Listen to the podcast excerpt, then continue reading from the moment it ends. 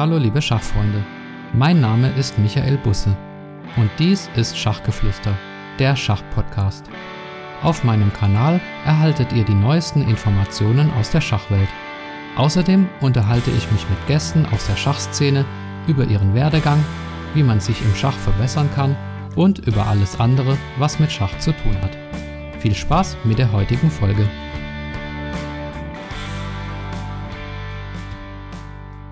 Hallo liebe Schachfreunde, herzlich willkommen zur 45. Episode von Schachgeflüster, der Schachpodcast.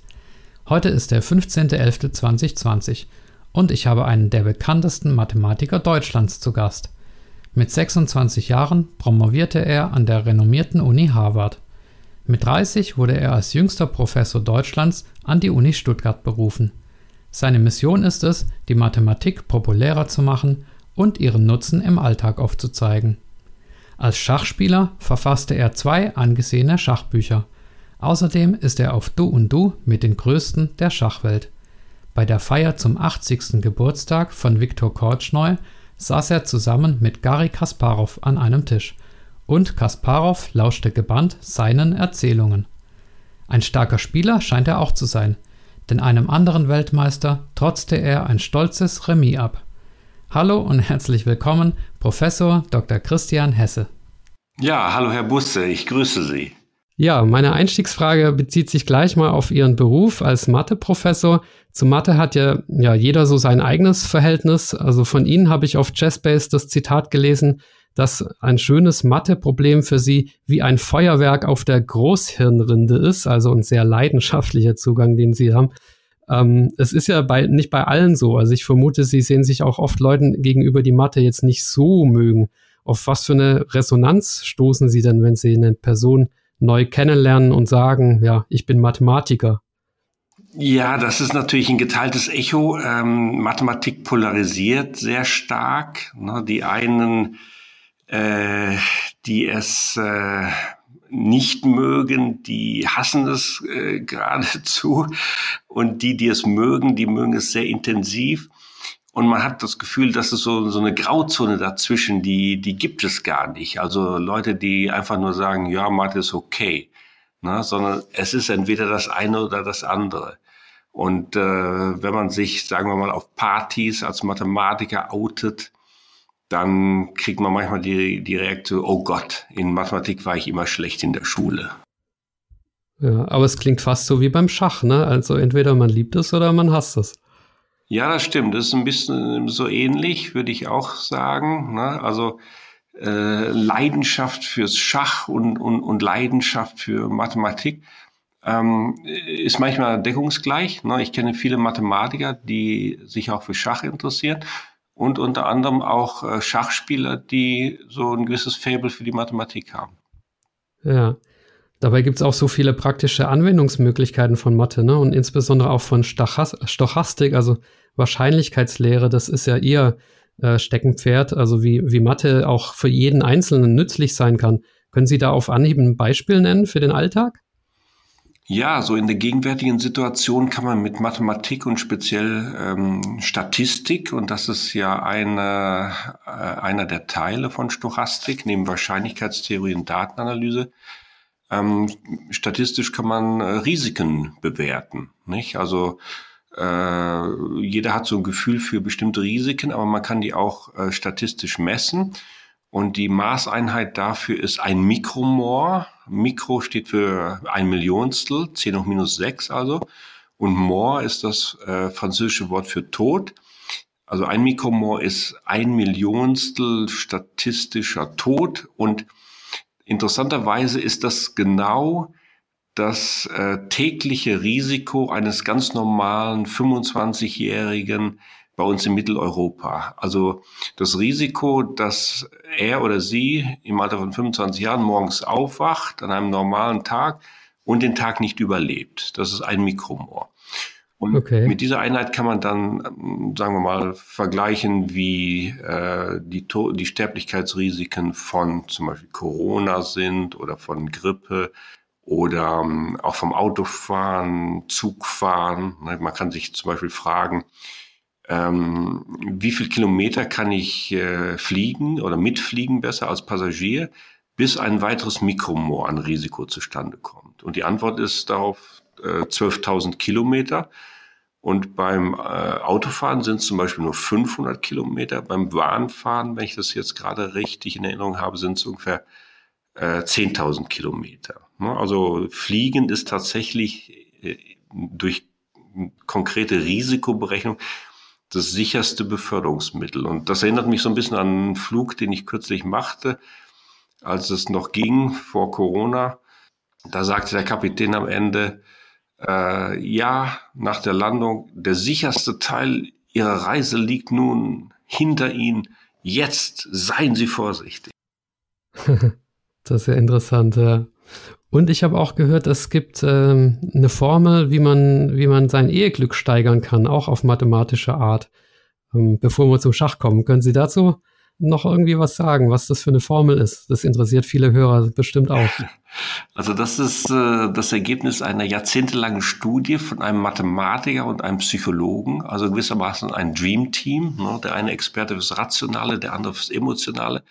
Die haben sich zusammengetan und wollten dem Geheimnis funktionierender Ehen äh, nachgehen. Warum ist es so, dass manche Ehen von Dauer sind äh, und andere schon im ersten, zweiten oder im verflixten siebten Jahr dann zu Ende sind und, und die Scheidung enden?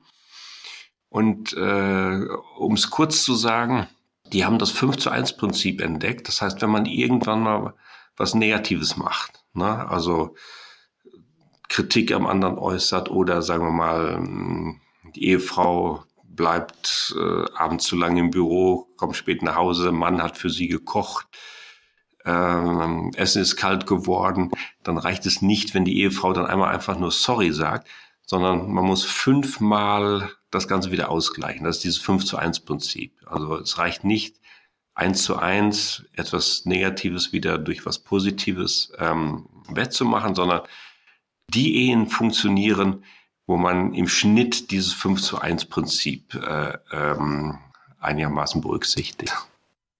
Okay, das klingt nach einer ganz schönen Herausforderung, aber. Das liegt einfach daran, dass ähm, das Negative, und das ist jetzt so die psychologische Erklärung, einfach stärker wirkt äh, als teilweise das Positive. Ne? Also es geht tiefer runter psychologisch in, in, in, in die Seele, äh, als äh, wenn ich einfach nur sorry sage oder vielleicht ein Kassenpralinen oder Blumenstrauß oder, oder sonstiges. Ne? Ja.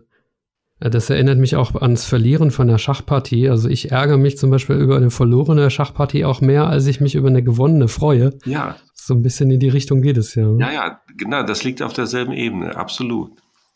Ja. Ja, ein, ein anderer großer oder ein, einer der größten Mathematiker überhaupt war Leonhard Euler. Und äh, der soll ja auch Schachspieler gewesen sein. Zumindest gab es da vor kurzem auf Chessbase einen Artikel von Herbert Bastian dazu. Und Euler ist ja bekannt wegen der Euler-Zahl E, die, erfunden, die er erfunden hat. Und Sie haben aber auch eine Zahl erfunden, die sogar im Zusammenhang mit Schach steht. Um welche Zahl handelt es sich denn da? Also ich habe sie einfach die Fischerzahl genannt. Und das ist so ein ganz einfaches Prinzip. Äh, also Fischer hat, Fischer selbst hat die Fischerzahl null und jemand, der Fischer in einer ernsthaften Partie besiegt hat, hat die Fischerzahl eins und äh, jemand, der ähm, jemanden mit Fischerzahl eins besiegt hat, bekommt die Fischerzahl zwei und so weiter, schrittweise weitergehend. Okay, wer hat denn gegen Fischer alles gewonnen? Außer Spassky fällt mir da gar keiner ein. Ja, Spassky, also ich glaube, viele Leute haben gegen ihn gewonnen. Petrosian hat auch mal gegen ihn gewonnen. Ne? Also gibt's natürlich schon einige. Und äh, ja, das, also zum Beispiel Spassky ist ein gutes Beispiel weil über Spassky konnte ich äh, meine eigene Fischerzahl berechnen, ne? weil ähm, Spassky hat Fischer besiegt, mehrfach, auch zum Beispiel schon damals beim 72er Wettkampf, äh, der auch in meinem Leben eine gewisse Bedeutung hat, aber da kann man vielleicht später noch drauf kommen. Da kommen wir noch drauf, ja. Und dann ähm, gibt es zum Beispiel einen Bundesligaspieler, Harald Lieb heißt der, der Spassky tatsächlich 1979 beim Einsatz äh, beim Turnier in, in München besiegt hat. Und Äh, dann weiß ich jetzt nicht mehr, wie es konkret weiterging, aber ich konnte dann über drei oder vier weitere Stationen meine eigene Fischerzahl als sechs berechnen. Und äh, äh meine Hypothese ist eben, dass sehr viele Spieler äh, relativ kleine Fischerzahlen haben. Ne? Obwohl man denkt vielleicht intuitiv, wow, wie, wie, wie groß können Fischerzahlen werden, aber das ist so ein bisschen Netzwerktheorie aus der Mathematik. Äh, also dieses äh, Netzwerk, das ich gerade beschrieben habe, des Gewinns oder und Verlierens oder Freundschaftsnetzwerke ne, oder, oder andere Art von Netzwerken, diese äh, Beziehungen und die Verknüpfung in diesen Netzwerken haben relativ äh, geringe Zahlen sozusagen, wie jetzt sehr viele Spiele auch relativ kleine Fischerzahlen haben. Hm, das erinnert mich an Xing. Da heißt es ja auch, wenn man sich da beruflich vernetzt, jeder kennt jeden über fünf Ecken. Ja. Aber hier ist es so, es reicht ja nicht, äh, jemanden gekannt zu haben, der Fischer gekannt hat, sondern man muss, man muss ja jemanden besiegt haben, der Fischer besiegt hat. Ne? Ja, Aber trotzdem, ja. Das ist schwieriger, auf jeden Fall, ja.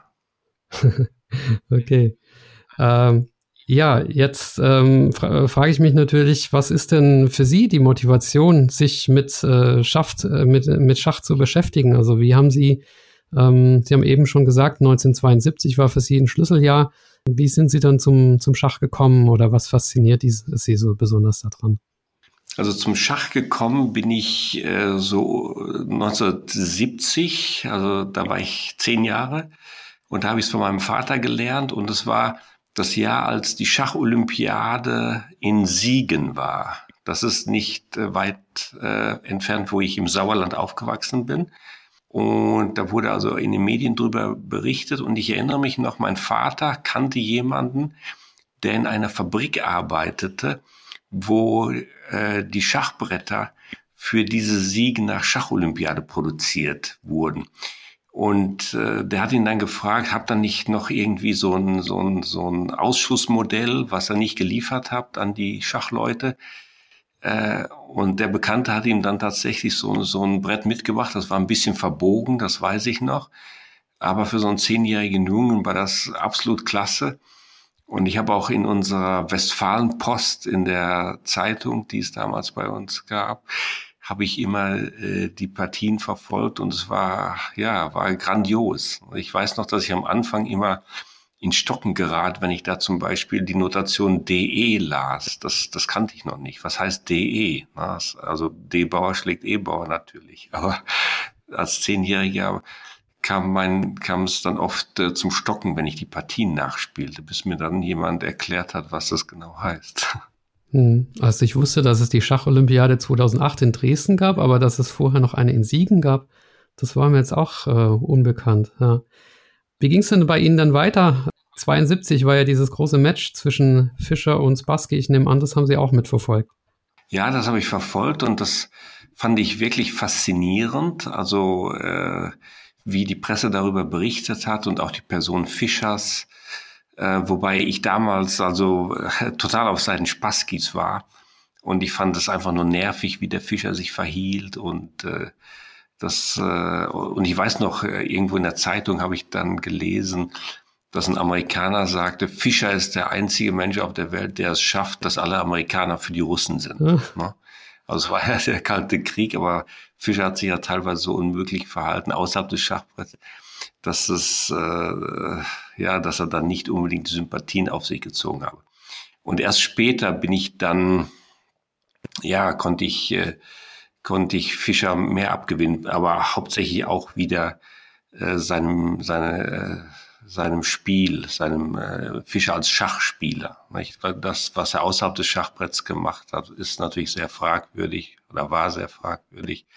Aber Fischer als, per, als Schachspieler war schon wirklich eine Nummer für sich. Also jetzt, äh, nachdem ich auch dieses Thema für mein Buch recherchiert habe, äh, war es tatsächlich so, das wusste ich damals als Zwölfjähriger noch nicht, aber Fischer hat es tatsächlich geschafft, Schach auf die Frontseiten, auf die Titelseiten der Weltpresse zu bringen und äh, auch bei der New York Times. Und das, obwohl damals ein Präsidentschaftswahlkampf lief. Also die Berichterstattung über den Präsidentschaftswahlkampf, die begann auf Seite 2 und auf Seite 1 wurde über über ähm, das Fischer-Spassky-Match berichtet. Und das war ja irgendwie schon die goldene Zeit des Schachs. Und äh, besonders faszinierend fand ich auch äh, damals schon und auch, auch später, ähm, auch wieder äh, zu den Recherchen für mein Buch, diese dritte Partie, die ja im, im Hinterzimmer, im Ping-Pong-Zimmer stattfand.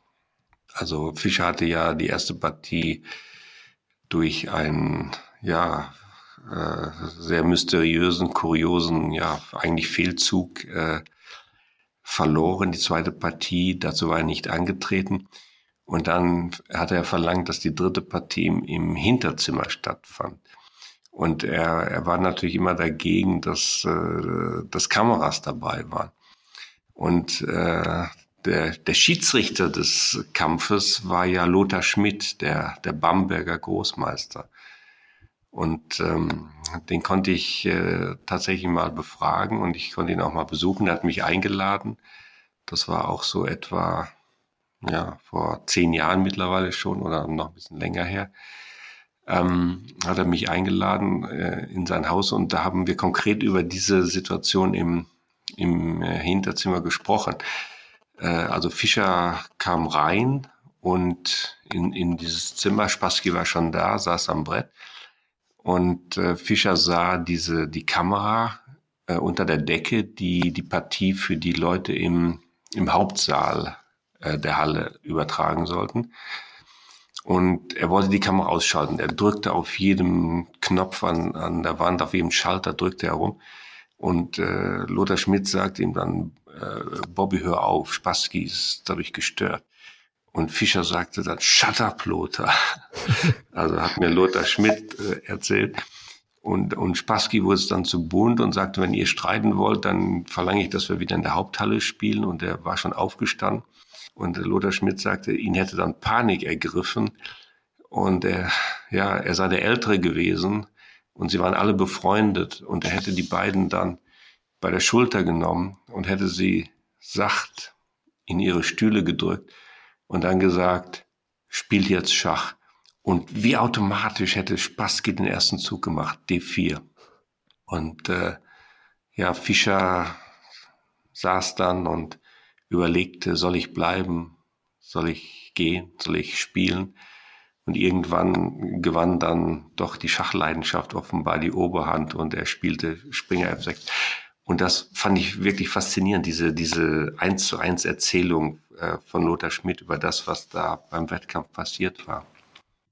Ja, spannend. Da hat äh, Lothar Schmidt wahrscheinlich den richtigen Satz einfach gefunden in dem Moment. Ja.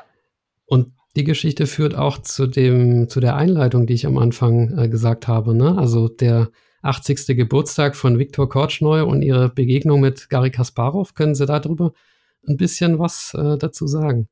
Ja, das war ein wunderbares Ereignis im, in einem der, in dem besten Hotel in Zürich. Und ich hatte eine Einladung bekommen von äh, Dr. William Wirth. Das ist äh, ja ein väterlicher Freund von mir seit vielen Jahren auch. Das ist äh, auch jemand mit einer großen Schachleidenschaft, der viele Turniere auch in der Schweiz organisiert hat über die letzten Jahrzehnte, der mittlerweile ja über 85 ist, aber wir haben immer noch Kontakt regelmäßig. Und er hatte mich eingeladen und ähm, äh, ich konnte am Tisch von Gary Gasparov äh, sitzen und er hielt auch eine Rede auf Viktor Kotschneu. Und um äh, äh, ein bisschen mit Gary ins Gespräch zu kommen, habe ich ihm dann diese Sache erzählt, äh, die ich Ihnen gerade auch erzählt habe, weil ich dachte, das weiß er vielleicht noch nicht. Und äh, ich wusste vorab, dass es, wenn Gary gelangweilt ist, dann merkt man das sofort, dann wandern seine Augen, äh, wandern im, im Saal herum. Aber ich merkte, als ich ihm das erzählte, wie er die Ohren spitzte und ganz konzentriert zuhörte. Ja, also als Schachfan, ich bin auch begeistert. Sie haben ein Buch erwähnt, für das Sie das äh, recherchiert haben. Also Sie haben zwei Schachbücher geschrieben. Das, äh, ist das eins von den beiden oder ist ein drittes unterwegs?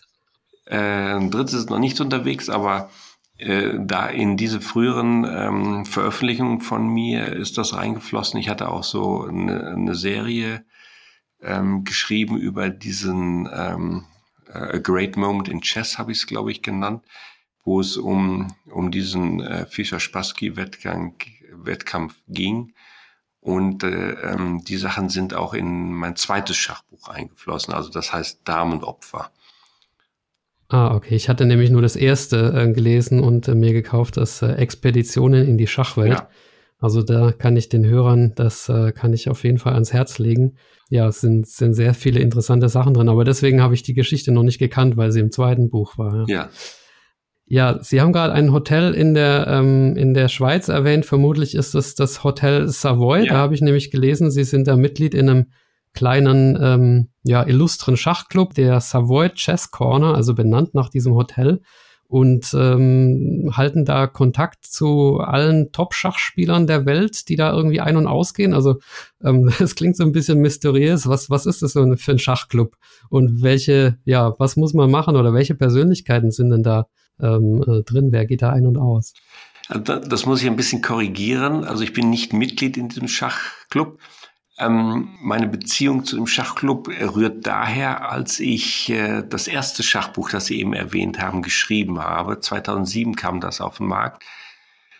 Ähm, danach bekam ich von William Wirth, den ich eben schon erwähnt habe, der tatsächlich äh, einer der Initiatoren dieses Schachclubs ist und ähm, ja, also äh, ein, ein, eine sehr interessante Persönlichkeit ähm, bekam ich einen äh, Anruf, ob ich äh, nicht mal äh, vorbeischauen wollte im Schachclub an einem Abend und ein bisschen über mein Buch berichten wollte. So eine, eine, eine Präsentation über einige Aspekte meines Buches. Und ähm, da, dann habe ich gefragt, ja, äh, wie häufig macht ihr das? Sagten sie so einmal im Monat, da laden wir jemand ein.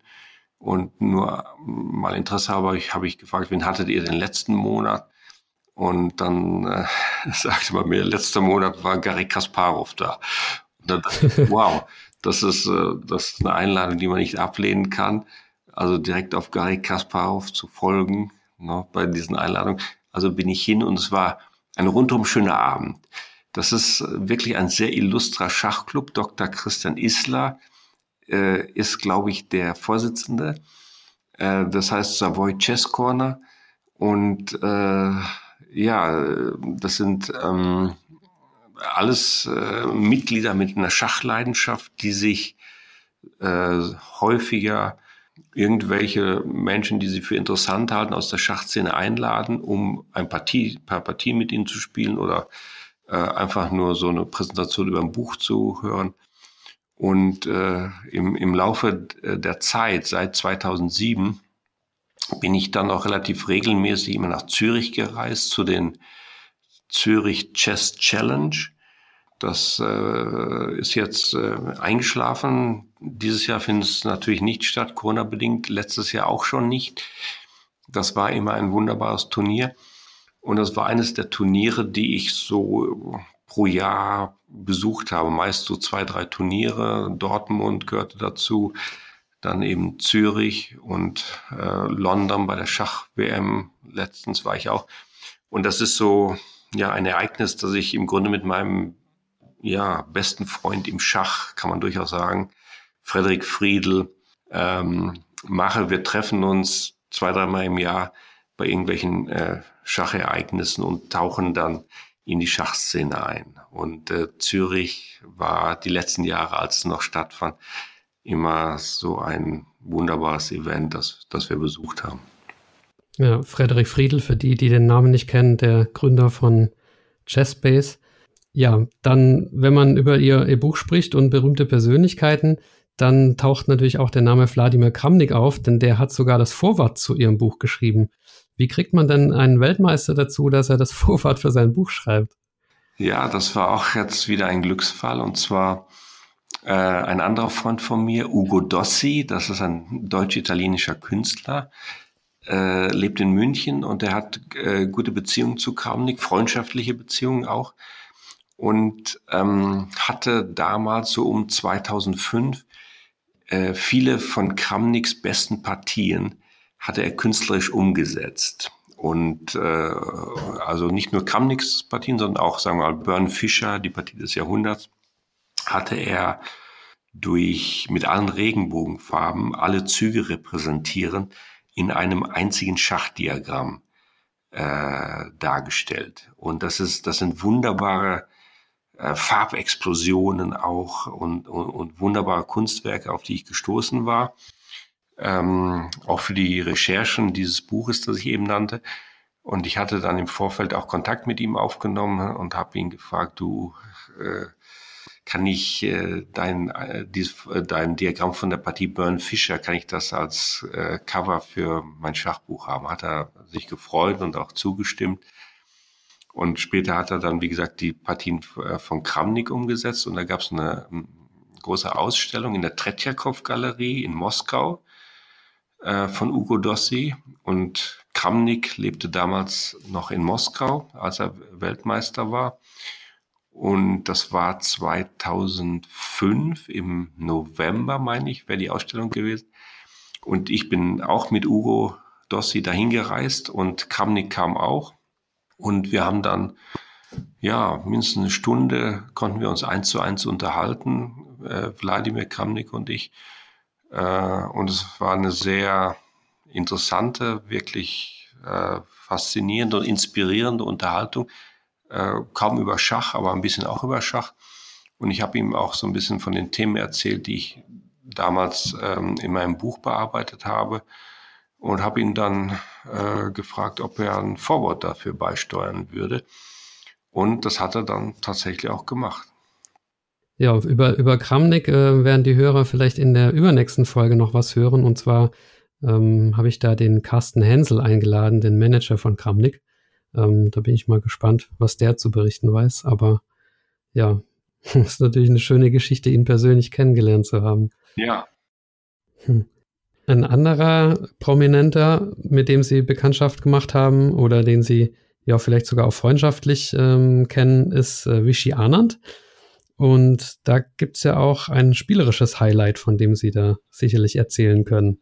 Ja, das ist äh, eine der, es war 2010 auch wieder in Zürich, auch wieder auf Initiative dieses äh, äh, wunderbaren Schachclubs in Zürich, den ich eben genannt habe.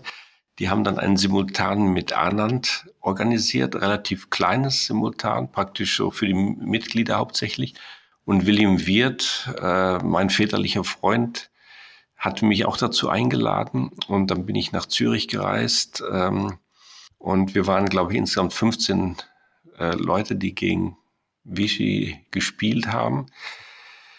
Und ähm, wie gesagt, es war ein Simultan. Äh, und ich äh, konnte ein Remis herausholen. Ich hab, war natürlich am Anfang ein bisschen, hm, also meine, meine ähm, Zielrichtung bestand am Anfang äh, darin, vielleicht nicht, sagen wir mal, nach zehn Zügen schon eine schlechtere Position zu haben. Ja? Und als ich das erreicht hatte, dachte ich, jetzt will ich mindestens bis zum 20. Zug äh, äh, durchhalten, ohne dass ich äh, äh, signifikant schlechter stehe. Und äh, dann ergab sich die Möglichkeit, im 18. Zug tatsächlich den Weltmeister anzugreifen, denn 2010 war Vichy äh, Weltmeister mit einem Turmausfall.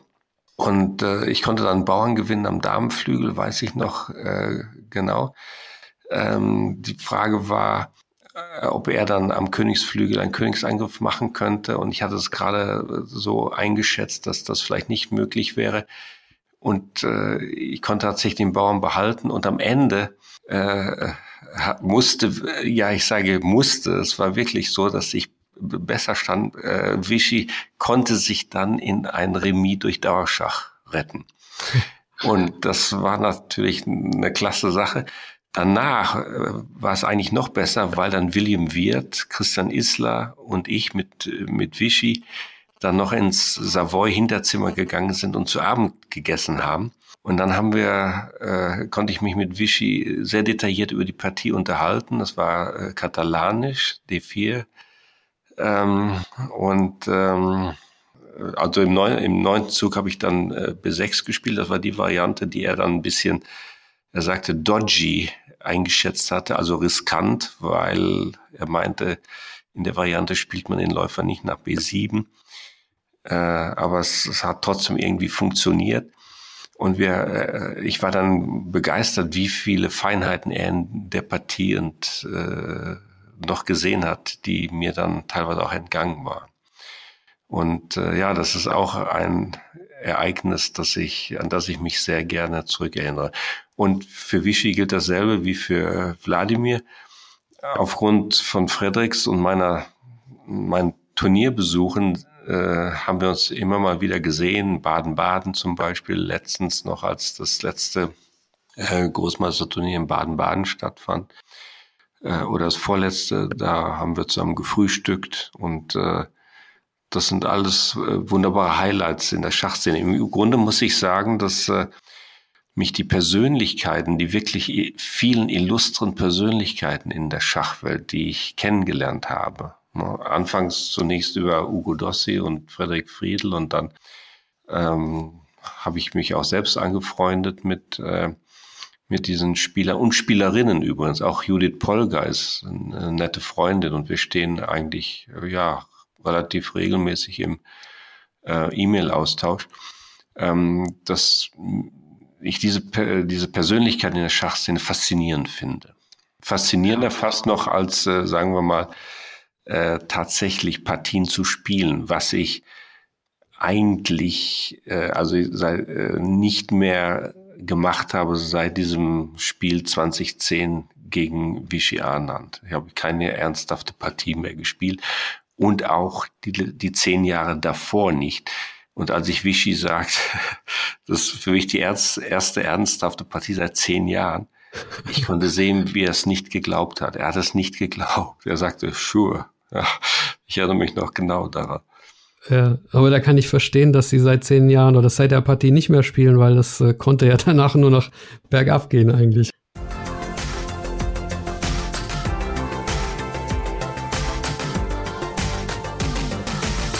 Ein weiterer großer Star, den Sie vermutlich mal getroffen haben, ist auch Anatoly Karpov, denn Sie sind ja 2008 bei dieser Schacholympiade ähm, zum Schachbotschafter ernannt worden und äh, unter anderem auch zusammen mit Karpov und den Klitschko-Brüdern. Ähm, wie kam es denn dazu und, und haben Sie in dem Zuge auch ähm, tatsächlich Karpov getroffen? Ähm, ja, das äh, empfand ich damals als große Ehre, dass ich da zum Schachbotschafter ernannt wurde. Es hing damit zusammen, dass kurz vorher, ein paar Monate vorher, äh, mein Schachbuch erschienen war und es gab äh, positive Resonanz darauf. Äh, also ich lache deshalb, weil ich mir eigentlich eben vorgenommen hatte, mein Schachbuch nicht mehr zu erwähnen, aber jetzt geht's leider nicht anders, weil das war wirklich der Grund äh, und die positive Resonanz darauf, so dass mich die Organisatoren gefragt haben, ob ich nicht den Schachbotschafter machen wollte für die Olympiade. Und erst später habe ich sofort zugesagt. Und erst später habe ich gesehen, dass auch äh, Anatoly Karpov dabei war, äh, die Klitschko-Brüder Arthur Brau, Brauner, das war äh, ein sehr bekannter Filmregisseur, oder die Sängerin Vale, sehr interessante, faszinierende Person auch. Äh, und äh, unter anderem haben dann Vale und ich auch bei im Rahmenprogramm der Schacholympiade so ein äh, ja so ein Gig angeboten, der hieß Beauty and Brain. Und äh, was es im Wesentlichen war, sowas angekündigt im Programm. Also äh, Vale und Hesse spielen eine Partie Schach, trinken eine Flasche Rotwein dazu und unterhalten sich über Gott und die Welt, sich selbst und andere. Und äh, das haben wir gemacht. Und äh, tatsächlich habe ich auch Anatoly Karpov äh, kennengelernt, und zwar bei der vierten Runde. Ähm, da war er auch zu Gast und wir haben uns ein bisschen unterhalten und erzählte mir, das wusste ich gar nicht, dass er auch äh, angefangen hatte, Mathematik zu studieren. Ne? Äh, und dann sagte er, but I quit. Ne? Also ich habe es dann aufgehört. Und äh, kann ich nur sagen, ganz wunderbar für die Schachszene, für die Schachwelt, dass er sich da dem Schach äh, gewidmet hat. Aber andererseits schade für die Mathematik. Wer weiß, was er in der Mathematik alles geleistet hätte. Also das hätte ja genauso grandios sein können. Also es war ein interessantes Gespräch jedenfalls mit Anatoly Karpov. Ja, wie sieht's denn mit dem aktuellen Weltmeister aus? Haben Sie den auch schon kennengelernt, Magnus Carlsen? Ja, den habe ich auch schon kennengelernt. Ähm, noch besser kenne ich seinen Vater, Henrik Carlsson. Und äh, das ist neben Friedrich Friedl ähm, ja ein guter Freund. Auch wir stehen im Austausch. Er interessiert sich nämlich auch sehr für Mathematik. Und äh, ab und zu schicke ich ihm so ein Mathematikproblem und ich bin dann immer wieder fasziniert, fasziniert, äh, dass er teilweise ganz neue Lösungswege findet. Ne? Also er hat äh, sehr viel Talent, Henrik jetzt, für, für äh, Mathematik, mathematische Rätsel, mathematische Probleme und ähm, löst die auch gerne. Und äh, Frederik Friedl, Henrik Karlsson und ich, wir haben so ja, das ist so eine Art von Prinzip, äh, das wir haben. Immer wenn wir am selben Ort der Welt sind, und meistens sind das halt Schachturniere, da wo Schachturniere stattfinden. Und das letzte war, das war die Weltmeisterschaft in London gegen Caruana. Carlson gegen Caruana. Äh, dann treffen wir uns mindestens einmal. Der eine bringt Gin mit, der andere Tonic und der dritte Angostura wer was mitbringt, das variiert immer. Und dann treffen wir uns in dem, der das beste Hotelzimmer hat. Und das ist eigentlich immer der Henrik Karlsson. Äh, und sitzen dann abends ab zehn bis tief in die Nacht und, und trinken diese drei äh, Mischung dieser drei Flüssigkeiten und erzählen uns Geschichten über Schach und Mathematik und, und Leute. Und das ist auch also immer ein Highlight. Ja, was mich natürlich im Rahmen dieses Interviews auch noch interessiert, ist ein bisschen äh, zurückkommen zur, zur Mathematik und äh, zum Schach, die Gemeinsamkeiten. Ähm, da möchte ich erstmal gerne die Hörer verweisen auf einen Vortrag auf YouTube oder der auf YouTube äh, abrufbar ist, den sie letztes Jahr gehalten haben mit dem Titel Schach, Mathematik und Schönheit. Also wer eine Stunde äh, Zeit hat und äh, das einfach ein paar Schachprobleme genießen möchte, ähm, das kann ich empfehlen. Und da haben sie eine Aussage getroffen, ähm, auf der Frage äh, oder bei der, bei der Folie Gemeinsamkeiten von Mathematik und Schach. Und da haben Sie angeführt, die, die erste Gemeinsamkeit, die wichtigste für Sie ist die Schönheit. Können Sie denn auf Anhieb ein Beispiel im Schach und vielleicht auch eins in der Mathematik nennen, bei dem Sie sagen, ja, das ist für mich schön, das spricht meinen Sinn für, für Ästhetik an? Ähm, ja, das würde mich interessieren. Ja, ähm, beim Schach ist es das erstickte Matt.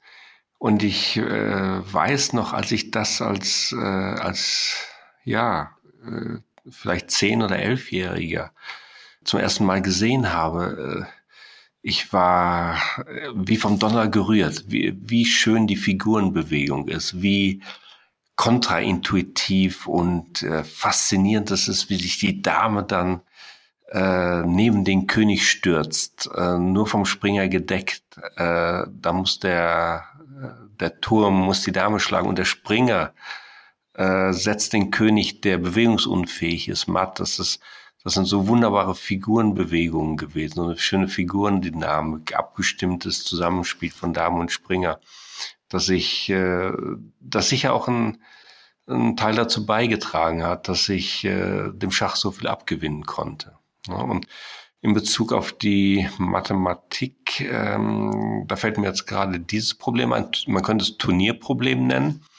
Ähm, wenn man sich zum Beispiel fragt, bei so einem Tennisturnier, Wimbledon, äh, 128er Feld bei, von Spielern, wie, Spiele, wie viele Begegnungen sind äh, nötig, bis am Ende der Champion feststeht?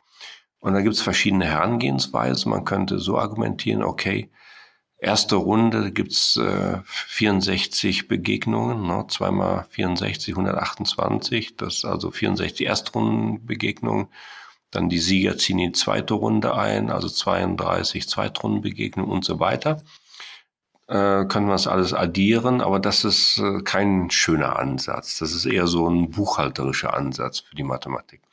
Man kann das Ganze auch mit drei ja, einfachen Gedankensplittern äh, erklären, die man auch Grundschülern erklären kann. Ähm, und zwar äh, bei jeder Begegnung gibt es ja einen Gewinner und einen Verlierer.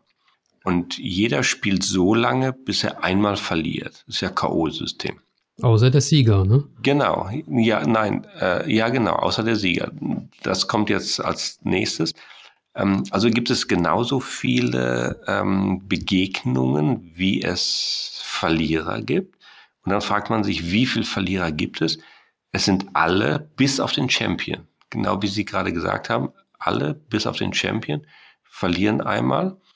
Und demnach gibt es 127, nämlich 128 minus 1 Matches, die nötig sind, ähm, bis der Champion feststeht. Und das ist so, ja, auch für mich so ein, so ein kleines äh, mikroskopisches Beispiel für Schönheit in der Mathematik, wo man durch ganz einfache Verknüpfung von Gedankensplittern ja ein doch auf, ein, auf Anhieb nicht so einfaches äh, Problem lösen kann.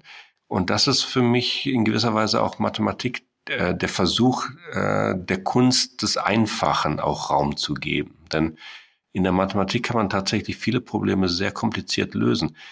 Äh, aber die Kunst ist es, komplizierte Lösungen zu vereinfachen. Und, und das versuche ich teilweise auch durch meine populärwissenschaftlichen Bücher. Ja. Hm. Was in Ihrem Buch auch immer wieder zum Ausdruck kommt, sind die Bezüge ähm, von Schach zu, ja, nicht nur zu Mathematik, sondern auch zu Psychologie, Philosophie, Literatur und auch zu Geschichte. Und da fand ich besonders ihr, ihr Nachwort spannend, indem sie ja Personen der Zeitgeschichte, teils auch äh, berühmte Herrscher aufgeführt haben, die Schach und das immer wieder am Anfang entweder auch selbst äh, gespielt und geliebt haben oder die es äh, sogar verboten haben und für gefährlich, äh, weil sie es für gefährlich hielten. Wie kann man den Schach ähm, gefährlich finden, habe ich mich da gefragt und mit, mit welcher Begründung? Ähm, ja, das stimmt. Also das ist im Nachwort des Buches und da hatte ich damals, ich erinnere mich, recherchiert, wer denn alles so äh, Schach gespielt hat und da äh, war zum Beispiel Rembrandt dabei oder Columbus, Shakespeare und äh, bei denen, die es verboten haben in ihrem äh, Einzugsbereich, da, da waren die Taliban, die in Afghanistan äh, war Schach von 1996 bis 2001 tatsächlich verboten weil es, äh, ja, es wurde, ja, also erstens äh, sei es nicht gut für die geistige Gesundheit und dann auch dieser, dieser kriegerische Aspekt, äh, der sei auch äh, ungut. Das war im Wesentlichen die Begründung, soweit ich mich erinnere. Hm. Ja, also ich, ich finde es auch immer, ähm, es heißt immer, Schach ist ein Kriegsspiel. Ich habe da auch immer so ein, so ein Störgefühl und äh, suche noch jemanden, der mir da hilft, äh, das Argument irgendwie zu entkräften. Ja, aber es ist wohl historisch tatsächlich einfach so. Ja, es ist, also es ist tatsächlich, natürlich ist ein Kriegsspiel im Grunde äh, symbolisieren die beiden Figurenheere zwei äh, kämpfende Armeen ne, mit verschiedenen Stärkeverhältnissen, ne, Bauer, Springer und so weiter, Läufer. Ähm, und das Ziel ist, den gegnerischen Herrscher äh, ja unschädlich zu machen, sag ich mal. Ja, gut, also ja, ich, ich nenne es dann immer Kriegsersatzspiel, damit äh, finde ich dann meinen Frieden, aber ja, das ist ein anderes Thema. Ja, das, das ist eine gute Formulierung, die habe ich auch noch nicht gehört, aber die, die könnte ich auch in gewisser Weise unterschreiben, ja. Ja, okay. Ähm, eine weitere Passage aus dem Buch, oder ja, das ist eigentlich nur so, so, ein, so ein kleines Kapitel, ähm, aber das fand ich äh, sehr interessant, behandelt den besten Schachzug aller Zeiten, der also quasi immer, immer zu, zum Gewinn führt. Äh, welcher Zug ist es denn? Was haben Sie da herausgefunden und warum? Also im Prinzip muss man ja nur den spielen und man gewinnt. Beste Zug aller Zeiten. Also da sehen Sie schon dran, dass ich so ein Faible für Kuriositäten auch habe. Und es war tatsächlich auch damals im Zuge der Recherchen für mein erstes Schachbuch, habe ich mich gefragt, ja, gibt es vielleicht einen Zug, der am häufigsten äh, dazu geführt hat, dass das Spiel beendet ist mit Sieg. Ne? Also sozusagen, äh, und zwar auf Top-Level zwischen Großmeistern, internationalen Meister und so weiter. Also sozusagen der letzte Zug der Partie, bevor sie mit einem Sieg endet ne, für einen selber. Ne? Und das kann man durch umfangreiche Datenbankrecherche, äh, kann man ja, gibt es zig Millionen äh, gesammelte Partien heutzutage, also damals waren es noch nicht ganz so viele, aber da haben wir das recherchiert und es war tatsächlich der Zug, ich glaube König B5 war das, ne? König B5 war der Zug, der am häufigsten sozusagen die Partie so dadurch entschieden hat, dass die andere Seite aufgegeben hat. Haben Sie dafür eine Erklärung? Äh, ich glaube, es ist einfach ein statistisches Phänomen, dass also viele Spiele doch im Endspiel enden und dann äh, ja, kommen die Könige dann natürlich zum Tragen und äh, König B5 war tatsächlich der Zug, der äh, dafür die statistisch größte Häufigkeit hatte. Also ich finde sowieso, ich habe das auch in einer früheren Podcast-Folge mal ausgeführt, dass ähm, die, die Mathematik oder die äh, Statistik noch einen viel größeren Beitrag leisten könnte zum Schach, weil bei, Erf bei Eröffnungen, da gibt's das, ne? Da wird bis zum sechsten, siebten, achten Zug ähm, kann man schauen, wie hoch ist die Wahrscheinlichkeit rein statistisch, dass, äh, dass man, wenn man, keine Ahnung, den Rossolimo Sizilianer spielt, dass man dann mit Schwarz äh, Remis spielt. Das, das kann man genau ausrechnen anhand von äh, Hunderttausenden oder Zehntausenden Partien. Aber ähm, ja, im Mittelspiel oder im Endspiel gibt es das eigentlich nicht. Also würde mich schon interessieren, warum das nicht genau untersucht wird. Zum Beispiel, keine Ahnung, wenn ich beide Türme auf der siebten Reihe habe, wie oft gewinne ich dann? Oder es gibt so einen Satz, ein Turm auf der siebten Reihe ist, ist ein Bauernwert oder ja, solche Faustformeln irgendwie. Da könnte die Mathematik eigentlich oder ja, die, die Analyse, die rein statistische Analyse von Schachpartien könnte da aus meiner Sicht noch viel mehr leisten. Wie, wie sehen Sie das? Ja, das sehe ich auch so. Und tatsächlich gibt es aber auch eine ganze Menge von statistischen Analysen schon. Äh, mir fällt gerade die ein von Larry Kaufmann, das ist ja ein ähm, internationaler Meister. Der hat so eine datengestützte Untersuchung von den Wertigkeiten der Figuren vorgenommen. Und zwar aufgrund von auch einer sehr, sehr großen Anzahl von Partien unter Topspielern.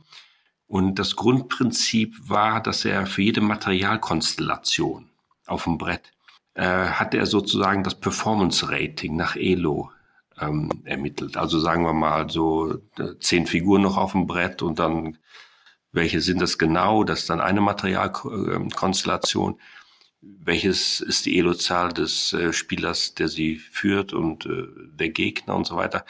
Äh, hat man mit der Materialkonstellation dann letztendlich die Partie gewonnen oder wie ist es ausgegangen? Also man kann ja so ein Performance-Rating nach Elo errechnen. Und dieses Performance-Rating hat er dann äh, mit statistisch-mathematischen Methoden äh, ausgewertet, um die Wertigkeit der Figuren äh, zu ermitteln. Und ähm, es gibt ja so Faustregeln, sagen wir mal, die man als Anfänger lernt, dass die Dame neun Punkte wert sei, der Turm fünf. Ähm, und äh, aufgrund dieser Ergebnisse von Larry Kaufmann musste es aber anders eingeschätzt werden. Die Dame ist äh, 9,75 Punkte wert. Okay, 9,75. 9,75, ja. Und Springer und Läufer, haben Sie da ähm, einen Unterschied? Gibt es da einen Unterschied? Oder, das Läuferpaar soll ja so viel äh, mehr wert sein als äh, Läufer und Springer. Gibt es dazu auch was? Ja, also einfach nur der Springer an sich und der Läufer an sich jetzt, ohne äh, dass die gepaart sind oder in Kombination mit, äh, mit anderen Figuren auftreten, äh, hat der Springer einen Wert von 3,25 und der Läufer 3,5, also war ein Tick mehr wert. Und was auch noch faszinierend war an dieser Untersuchung von Larry Kaufmann, war, dass die einzelnen Bauern unterschiedliche Wertigkeiten haben. Dass zum Beispiel ein Läuferbauer mehr wert ist als ein Turmbauer, ein, ein Tick mehr. Ne? Das kann man also ganz haarklein statistisch herausanalysieren und äh, ja, dann auch so Dinge bewerten wie Läuferpaar, was ist, äh, was ist der Mehrwert sozusagen des Läuferpaares über einfach die Summe von zwei Wertigkeiten äh, des Läufers. Ne? Das hat er alles äh, sehr genau herausgearbeitet und das ähm, ja war auch äh, war auch hat mir auch die Augen geöffnet, sagen wir mal für für eine andere Bewertung der äh, einzelnen Figuren als die, die ich tatsächlich damals in meiner Kindheit zuerst äh, gelernt habe, als ich mit Schach begann. Wissen Sie, wo es das nachzulesen gibt, diese Wertigkeiten von Larry Kaufman oder diese Untersuchung? Also es tut mir leid, dass ich so oft auf mein Buch verweisen muss, aber es steht tatsächlich auch in meinem ersten Buch äh, Expedition in die Schachwelt und da relativ am Anfang, wenn ich mich erinnere, äh, und das Kapitel heißt, ich meine, es heißt die Werte der Figuren. Ja. Okay, das war jetzt äh, nicht abgesprochen, dass Sie ja. da nochmal eine Gelegenheit haben, auch für Buch zu verweisen. Ähm, okay. Was für viele vielleicht auch interessant ist, ist die Frage, wie ja, perfekt man eigentlich Schach spielen kann. Also der beste Mensch hat ja eine Elo-Zahl von fast 2900. Ähm, Stockfish 12 und, und Lila kommen jetzt so auf ja, 3,5, 3,6. Was ist Ihrer Meinung nach ähm, die höchste Elo-Zahl, ab der man quasi nicht mehr perfekter spielen kann? Gibt es da eine mathematische Grenze oder ist das auch ähm, ja nicht präzise fassbar? Äh, es gibt natürlich absolut fehlerfreies Spiel, ne? äh, so dass man, also das gibt's ja heutzutage schon auf dem Level von sechs oder sieben Steinern, ne? da oder vielleicht ist man auch heute schon weiter, aber als ich zuletzt das mal äh, mich damit befasst habe, da waren es glaube ich sieben Steiner, also alle Positionen mit maximal sieben Figuren auf dem Brett. Ähm, können Computer exakt äh, bestmöglich spielen und zwar entweder bei Remis, der Zug, der das Remis äh, so lange wie möglich hinauszögert oder bei Gewinn, der den Gewinn am schnellstmöglichsten herbeiführt oder für die unterlegene Seite, der den Verlust am weitesten hinauszögert und so weiter. Gibt es also perfektes Spiel. Und äh, es ist im Prinzip dann auch ähm, möglich, äh, dass es perfektes Spiel für ja, 32 Steiner gibt. Ne? Also unter anderem für die Anfangsposition mit 32 Figuren auf dem Brett. Und das ist nur noch eine Frage der Zeit, vielleicht von Jahrhunderten, ne? weiß man nicht. Aber irgendwann wird Schach genauso gelöst sein, wie heute schon äh, Mühle gelöst ist ne? oder Dame. Gelöst in dem Sinne, dass man schon am Anfang für die Anfangsposition sagen kann, wie bei bestem Spiel äh, die Partie ausgeht. Ne? Oder auch Tic-Tac-Toe. Ne? Da ist es ganz einfach, ist auch gelöst. Also trotz der Komplexität von Schach und dieser vielen Partien, ähm, glauben Sie irgendwann, glauben Sie, es gibt diese, diese perfekte Partie, ja? Das, das überrascht mich jetzt, weil, weil ja gerade die Zahl der Partien eben so hoch sind, so, so hoch ist, dass man, glaube ich, von diesem 32 Steiner schon, schon noch sehr weit weg ist. Ja, aber wenn man so in Jahrhunderten denkt, ne, also letztendlich nur im Prinzip, weil man kann, man kann das so durch rückschließende Induktion, wie, wie man das so nennt, ähm, einfach prinzipiell klären. Und zwar, man könnte anfangen mit einer riesigen Datenbank, wo ähm, alle äh, Positionen drin sind, wo Weiß in einem Zug matt setzen kann. Dann äh, geht man einen Schritt weiter zu einer Datenbank, äh, wo alle Positionen drin sind, wo Schwarz es nicht verhindern kann, dass Weiß im nächsten Zug matt setzen kann. Und dann wieder eine Datenbank, wo Partien oder Stellungen drin sind, wo Weiß einen Zug machen kann, so dass Schwarz es nicht verhindern kann und so weiter. Also ich denke, Sie verstehen, was ich meine. Und so kann man im Prinzip zurückschließen bis zur Anfangsposition. Und dann weiß man, ob die jetzt äh, Teil dieser Folge von Datenbanken ist oder nicht, wo Weiß am Ende gewinnt oder Teil einer Folge von Datenbanken, wo Schwarz am Ende gewinnt oder wo es Remis ist. Man, man kann sogar noch ein komplizierteres Spiel als Schach erfinden und von dem man dann auch sagen kann, ähm, wie die Anfangsstellung äh, was das Ergebnis für die Anfangsstellung bei bestem Spiel ist. Ich nenne das Spiel einfach mal Doppelschach. Ne? Also Doppelschach sei Schach, aber jeder darf zweimal ziehen. Ne? Also Weiß hat zwei Züge am Anfang, Schwarz hat zwei Züge. Ist also noch viel komplizierter als Schach. Ne? Aber man kann sagen, dass Weiß die Anfangsstellung äh, nicht verlieren kann. Ne? Weil, äh, nehmen wir mal an, der Nachziehende hätte ein ähm, hätte eine zwingend äh, gewonnene äh, Gewinnfolge, Gewinnkombination. Dann könnte Weiß einfach Springer F3 ziehen und dann den Springer wieder zurück und dann ist Weiß der Nachziehende plötzlich, weil er hat äh, zwei Züge gemacht, aber die Ausgangsstellung ist immer noch die gleiche und Schwarz ist jetzt am Zug. Ne? Also dieses Spiel kann man ganz einfach analysieren und sagen, dass, dass es Remis ist, ne? weil Schwarz kann dasselbe machen. Ne? Also Doppelschach ist bei bestem Spiel beider Seiten Remis, aber von Schach weiß man es noch nicht. Ne? Und das ist jetzt wieder, sagen wir mal, ja, eins von meinen Lieblingsprinzipien in der Mathematik, dass man manchmal für kompliziertere Situationen einfachere Lösungen angeben kann als für einfache Situationen.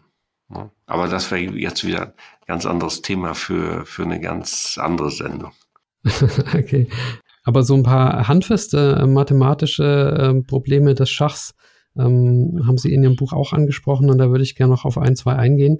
Und das erste betrifft die Frage der, der Geometrie des Schachbretts. Also bei Geometrie, da denkt man ja sofort an den Satz des Pythagoras, also a Quadrat plus b Quadrat gleich c Quadrat. Und Sie haben dargelegt, dass auf dem Schachbrett diese Geometrie ja nicht so richtig gilt oder eine andere ist. Also da ähm, ist die Frage, wie kann denn ein, ein Schachbrett den Satz des Pythagoras ähm, entkräften oder außer Kraft setzen, provokant gesprochen. Ja, das, das ist sehr interessant, dass ähm, das Schachbrett eine andere Geometrie hat als, sagen wir mal, unser Universum äh, oder, die, oder die Ebene, wo ja, wie Sie gesagt haben, der, bei Dreiecken der Satz des Pythagoras gilt. Ähm, nehmen wir mal ähm, das Schachbrett und nehmen wir mal einen König, der auf H8 steht. Und äh, wenn der, jetzt nehme ich mal H2 statt H1, aber wenn der äh, bis H2 wandern möchte, dann braucht er dafür sechs Schritte. Ja, das geht dann über H7, H6, H5 und so weiter bis H2, sechs Königsschritte. Aber er könnte auch von H8, ähm, äh, G7, F6, E5 und so weiter jetzt erstmal schräg gehen bis E5 und dann nochmal schräg bis H2. Das ist dieselbe Anzahl von Königsschritten, nämlich sechs. Ne? Und äh, der eine ist aber ein Dreieckskurs, ne, schräg, und der andere ist auf äh, einer geraden Linie von H8 bis H2. Und in, bei Dreiecken in der euklidischen Geometrie ist halt die längere Seite immer länger als die Summe der beiden kürzeren Seiten. Ne? Aber hier beim Schach, wie wir gerade gesehen haben, ist die längere Seite, also die Strecke von H8 in Königsschritten bis H2, genauso lang wie der Dreieckskurs über E5. Und darauf beruht ja auch zum Beispiel diese legendäre Reti-Studie, wo tatsächlich der König auf H8 steht und äh, weiße König auf H8 und äh, das ist das ist so, dass er äh, seinen eigenen Bauern, der auf ähm, C6 steht, nicht mehr decken kann, weil der schwarze König auf A6 steht. Und gleichzeitig ist ein eigener weißer Bauer, der auf H5 steht, zu weit vom Umwandlungsfeld entfernt.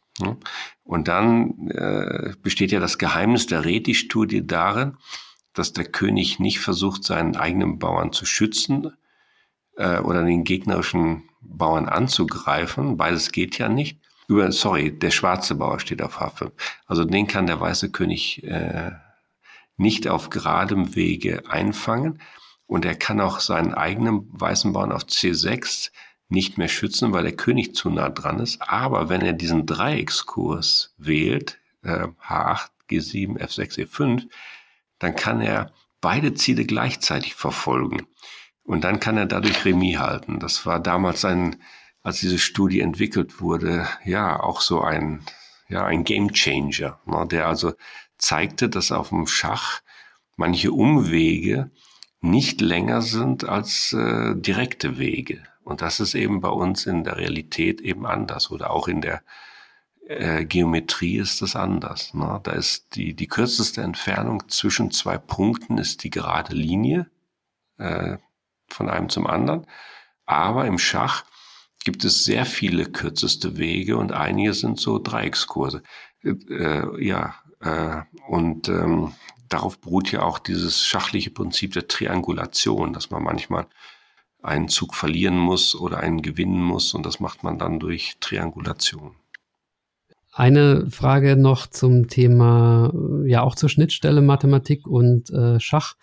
Äh, und zwar, wenn Sie Wahrscheinlichkeitsrechnung machen, dann ist ja auch der Zufall ja ein wichtiger Begriff.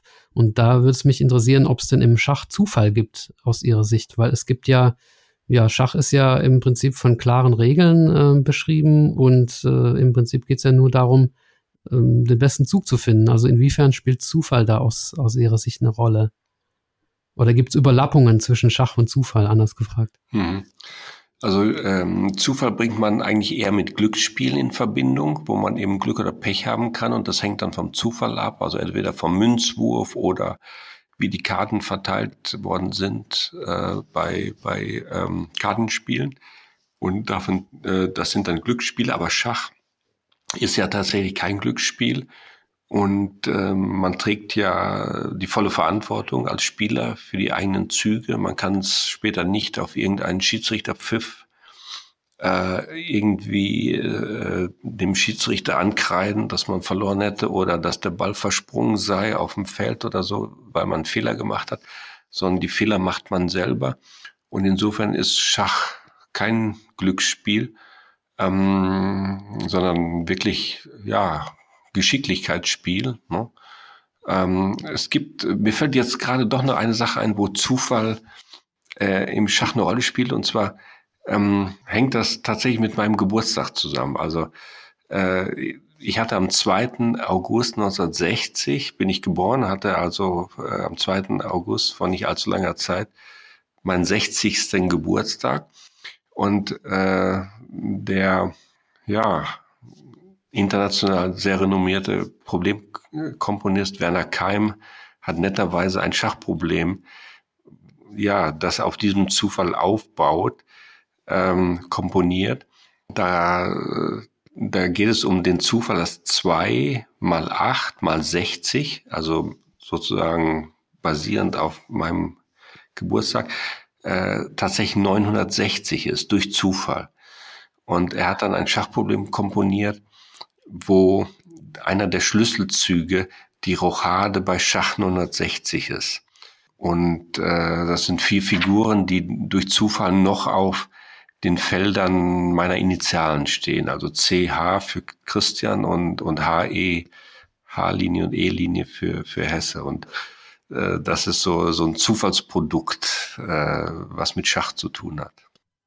Okay, komponierter Zufall sozusagen, ja. Komponierter Zufall, ja, das ist aber eine sehr gute Formulierung, ja. ja, ansonsten fällt mir nur der Spruch ein, der, ähm, ich glaube, er wurde zu Unrecht äh, Lukas Podolski in den Mund gelegt, aber Fußball ist wie Schach, nur ohne Würfel. Also, ja. das ist auch ganz schön.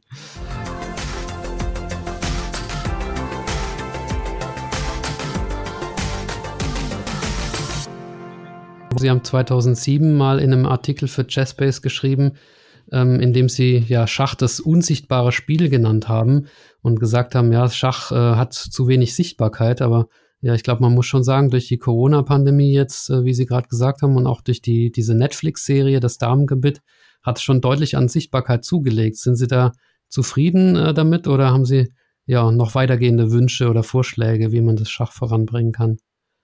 Ja, das ist schon mal gut. Ähm, als ich damals, damals sagte, Schach sei das unsichtbare Spiel, da bezog sich das eher so auf strukturelle Sachen, weil äh, beim Schach spielt sich ja sehr viel unter der Oberfläche ab. Ne? Also man sieht die Figuren auf dem Brett, aber so die ganzen Kombinationen, die Feinheiten, da muss man 10, 15 Züge in die Tiefe, ins Unsichtbare unter der Stellung gehen um diesen Feinheiten nachzuspüren. Und das ist halt eine Besonderheit vom Schach. Beim Fußball hat man das Gefühl, da ist alles äh, sichtbar. Ne? Äh, und ähm, in, in, in, in, voller Sichtbarkeit sieht man da die Spielzüge. Und wenn man es nicht äh, haarklein gesehen hat, die entscheidenden äh, Phasen, da ist dann immer noch der Video Assistant Referee, der das dann einem aufklärt, ob der andere fünf Millimeter im Abseits war oder nicht. Ähm, und beim, beim Schach und, und auch äh, die Emotionen sind im Fußball vollkommen sichtbar. Also man sieht praktisch nie stärkere Emotionen, als wenn in einer äh, wichtigen äh, Begegnung eine Mannschaft kurz vor Schluss noch das entscheidende Tor äh, schießt. Da springen die Spieler ja fast aus der Hose raus vor Begeisterung. Beim Schach ist es so, da geht es in der entscheidenden Partie beim Weltmeisterschaftskampf um alles und am Ende schüttelt einer dem anderen die Hand und das war's dann. Ne? Und auch die Emotionen sind sichtbar und in, nach innen gekehrt. Ähm, und das war mehr oder weniger mein Ansatz, um zu sagen, dass Schach das unsichtbare Spiel ist. Ja. Ja, spannende Einblicke. Also es gäbe noch viel, über das wir reden können. Ja. Ich habe auch irgendwie fast die Hälfte der Fragen übersprungen, aber ich glaube, die, ja, wir haben viel, viel mitgenommen und auch ähm, Ideen, über die man so vorher nicht äh, nachgedacht hat. Und der, der Nutzen der Wissenschaft ist ja, dass sie sich den Menschen erklärt und, und nicht hinter verschlossenen Türen bleibt. Und deswegen ja. finde ich es auch so gut, dass sie da ähm, alles in ihrem Buch und auch in ihren ganzen vielen Mathebüchern, die wir jetzt gar nicht erwähnt haben, dass sie da eben versuchen, das den Menschen rüberzubringen. Und in dem Sinne, ja, war es sehr spannend und äh, Danke auf jeden Fall schon mal. Ja, ich danke Ihnen auch, Herr Busse. Gerne. Und ich habe noch ein tolles Zitat von Ihnen gefunden. Ähm, ach so, ja, ich wollte noch fragen, bevor ich das Zitat äh, von Ihnen äh, sage, gibt es noch irgendwie was, das Sie gerne loswerden möchten oder über das wir nicht gesprochen haben? Weil meine Hörer, meine Interviewgäste ja traditionell immer das letzte Wort bekommen, so nenne ich das immer. Vielleicht dieser Aspekt der Leidenschaft noch, der, der ist mir klar geworden an der Person von Cecil Purdy. Das war ja der erste Fernschachweltmeister und er hat 1979 in Sydney eine Partie gespielt, jetzt keine Fernpartie, sondern einfach äh, over the board gegen Ian Parsonage. Und er war schon nicht mehr ganz jung und er hat eine massive Herzattacke während der Partie erlitten. Und er wurde ins Krankenhaus geschafft, man, er, er lebte noch. Man rief nach seinem Sohn, der Alte, herbei. Und der Sohn hatte das Gefühl, der Vater will ihm noch was sagen. Ne? Und er, er beugt sein Ohr über seinen Mund. Und ja, was hat Cecil Purdy gesagt? Er sagt, und jetzt, es gibt viele Dinge, die man in so einer Situation sagen könnte. Man könnte sagen, ich habe versucht, ein guter Vater zu sein. Ich hoffe, es ist mir gelungen. Oder äh, kümmert du dich um, um die Mutter und den Rest der Familie. Irgend sowas könnte man vielleicht sagen, aber würde mir vielleicht in den Sinn kommen. Was sagt Cecil Purdy? Er sagt, ich stehe auf Gewinn, aber es dauert seine Zeit. Und äh, als ich das gelesen habe, dachte ich, mein Gott, das ist wirklich Leidenschaft fürs Schach. Ja, irgendwie äh, erschreckend und, und, und faszinierend und berührend und bewundernswert zugleich, ja. Ja. Aber das ist Leidenschaft. Ja. Es passt auch gut zu dem Zitat, was ich, äh, was ich gerade bringen wollte. Insofern, ähm, da haben Sie gesagt, Mathematik und Schach sind grandiose Abenteuer im Kopf, Beide haben die Gabe, wie die Liebe, die Musik und die Literatur, Menschen glücklich zu machen. Ja, das stimmt. Das denke ich immer noch. ja. Ich glaube, das ist auch ein gutes ähm, Schlusswort von Ihnen. Ja, ich sage herzlichen Dank, Professor Dr. Hesse, für Ihre Zeit und ja, dass Sie ein bisschen Ihre Leidenschaft mit uns für Schach und Mathematik, die haben wir rausgehört, ähm, mit uns geteilt haben. Und ähm, ja, alles Gute. Ja, ich bedanke mich auch, Herr Busse. Es macht immer Spaß, über Schach zu reden und über Mathematik. Und speziell auch unser Gespräch hat mir äh, großen Spaß gemacht. Ihnen auch alles Gute. Ja, liebe Zuhörer, ich hoffe, euch hat die heutige Episode gut gefallen. Ich richte mich bei den Inhalten dieses Podcasts gerne auch nach euren Wünschen. Wenn ihr mir dazu oder ganz allgemein ein Feedback geben wollt, dann schreibt einfach an meine E-Mail-Adresse Sie lautet schachgeflüster mit ue at gmail.com. Oder nutzt auf YouTube die Kommentarfunktion. Vergesst auch nicht auf YouTube den Kanal zu abonnieren, damit ihr informiert werdet, wenn eine neue Episode hochgeladen wird. Alle Spotify-Hörer haben die Möglichkeit, dem Podcast zu folgen. Falls ihr mich auf Apple Podcast hört, gebt mir bitte eine Bewertung. All das hilft, um den Kanal populärer zu machen.